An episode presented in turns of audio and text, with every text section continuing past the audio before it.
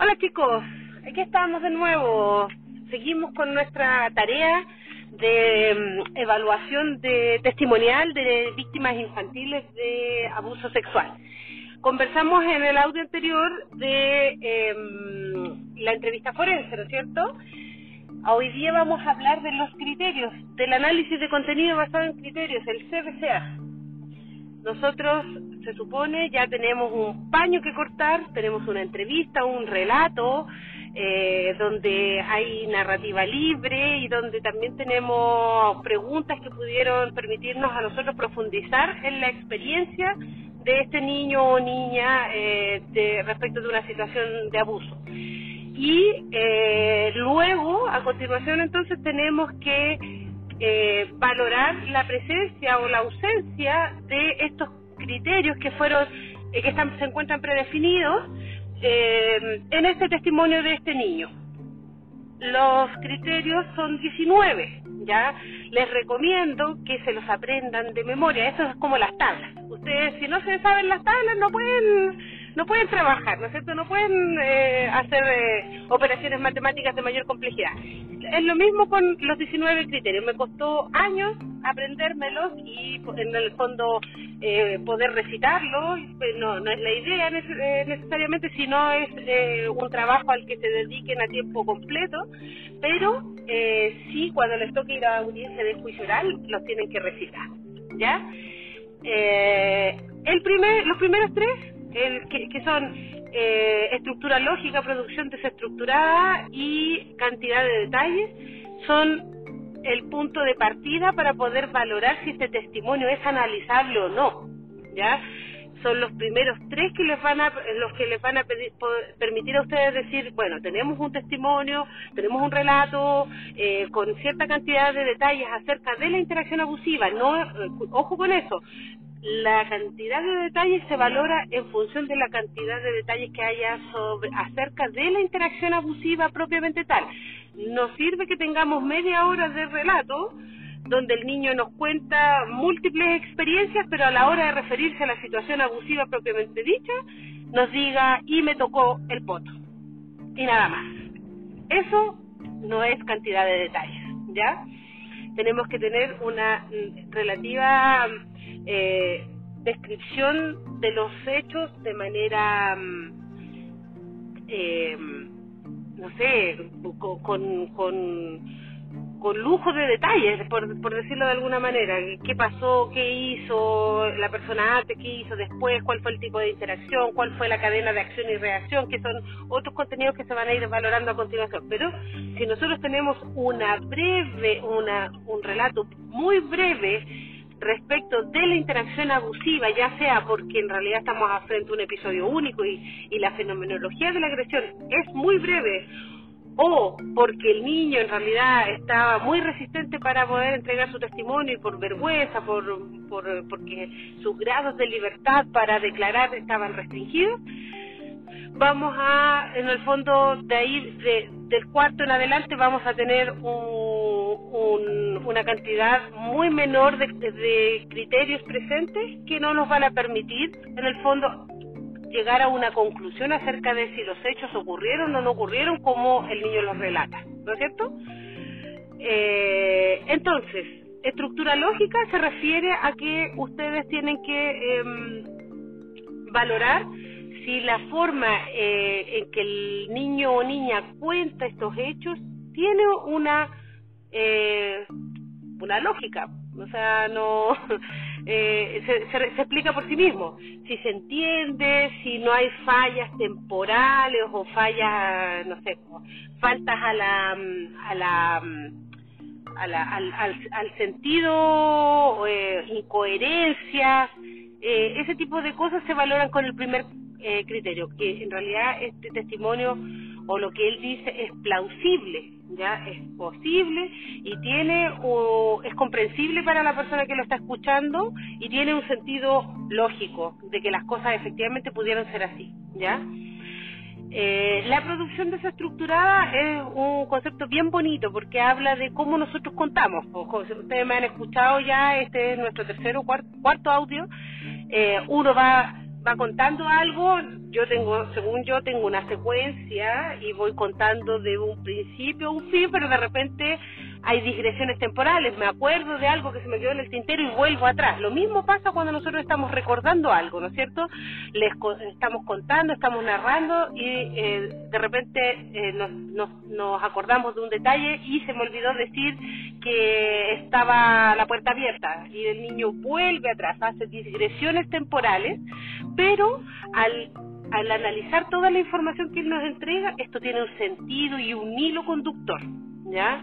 Entonces, eh, nosotros nosotros narramos historias de esa forma. No existe un, un, un, cuento donde nosotros vayamos eh, contando una, una cosa de manera tan secuencial y perfecta que no que no tengamos esta salida o, o, o no retomemos estos detalles o estos antecedentes que se nos pudieron haber ido quedando. A eso se refiere con la producción desestructurada.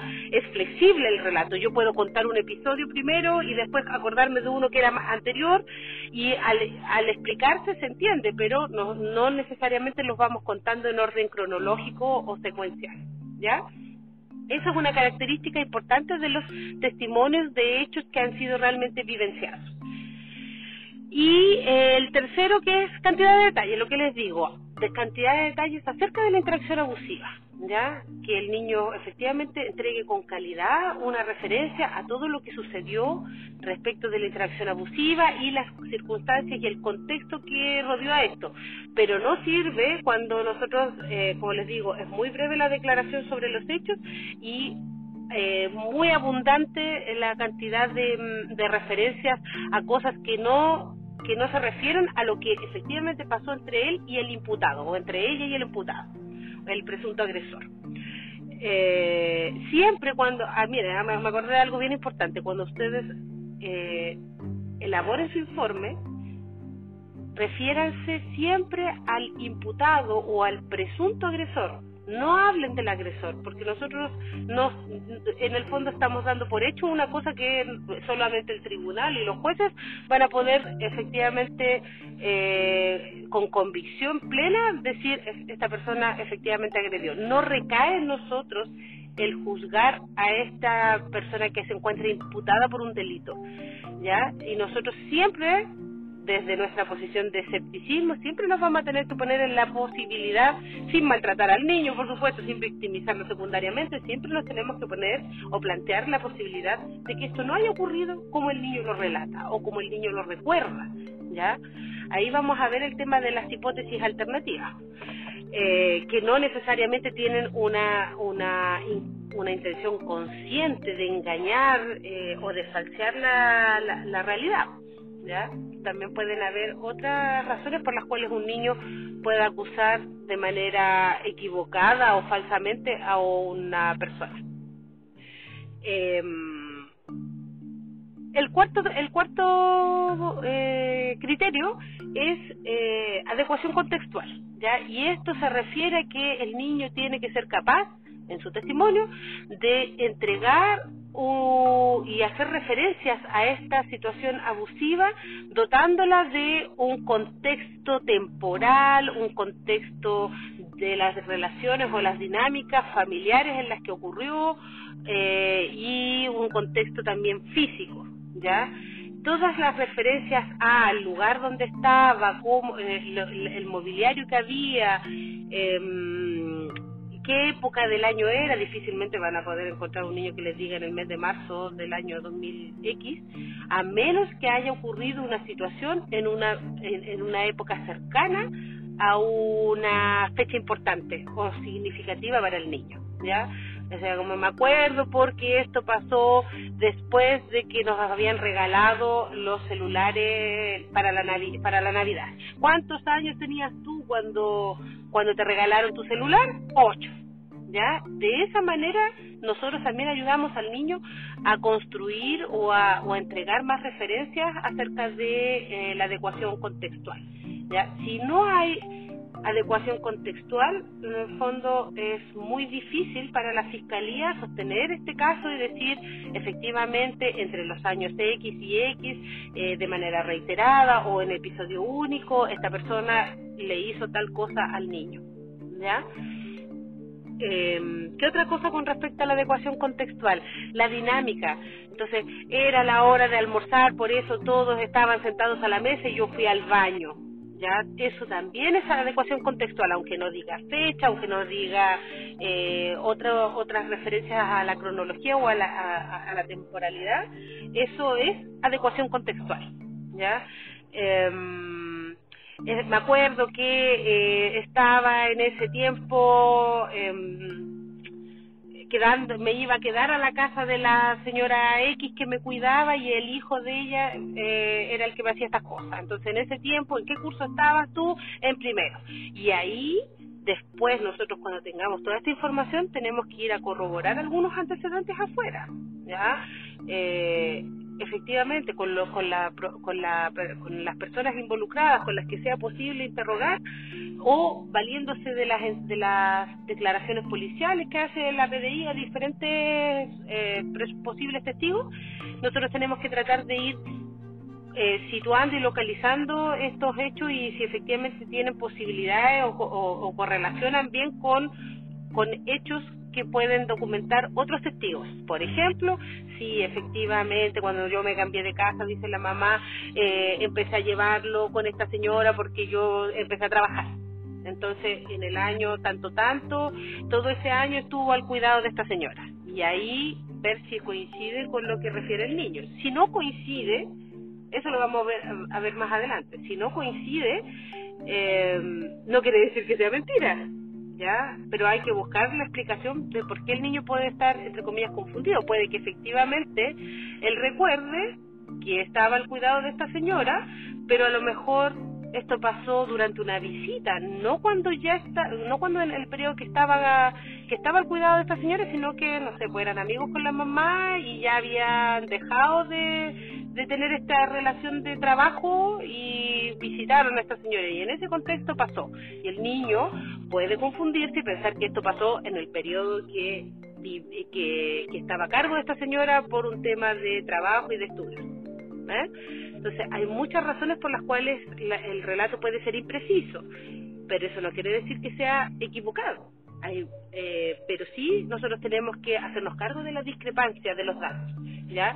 Tiene explicación. Uno puede sostener que a veces algún niño puede entregar un, testimonio que es impreciso en algunos detalles, pero que en lo central es consistente con las declaraciones anteriores, es consistente con lo que refieren los testigos. ¿ya? Eh, ese es el cuarto, el cuarto criterio. Yo creo que vamos a tener que hacer varios audios porque si no se va a hacer muy denso. Eh, dejémoslo hasta aquí y vayamos revisando eh, y analizando, digiriendo esta información primero, vayamos viendo ejemplos también y eh, en el próximo les cuento acerca de los de los siguientes. Que estén muy bien, saludos.